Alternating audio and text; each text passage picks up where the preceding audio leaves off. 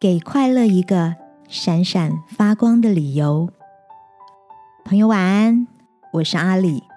每周三晚上陪你睡前读点书。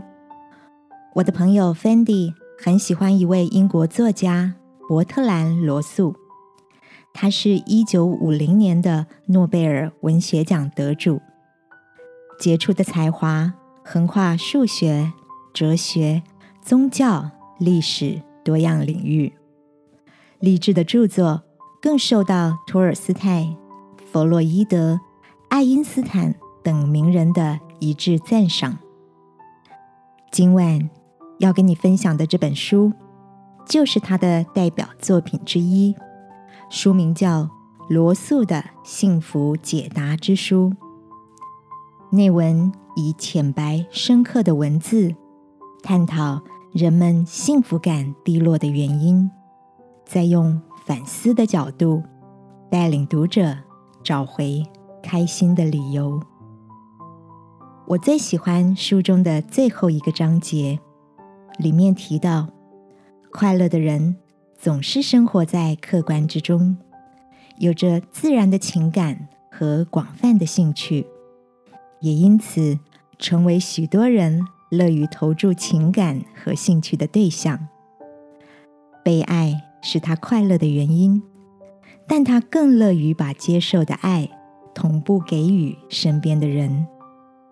作者强调，以纯然的善意达到爱的平衡，并且不过度拘泥在自我中心的牢笼中，就是拥抱喜乐的秘诀。亲爱的。现在的你过得快乐吗？是否和你所爱的人真诚以待，互相扶持？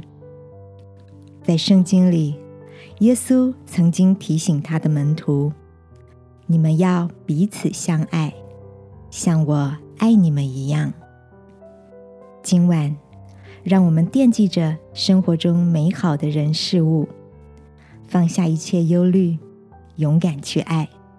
努力找回让快乐闪闪发光的理由吧，亲爱的天父，谢谢你以永远的爱来爱我，求你保守我成为一个珍惜所爱也懂得付出爱的人。祷告，奉耶稣基督的名，阿门。晚安，好好睡，祝福你。在爱与被爱之间拥抱幸福。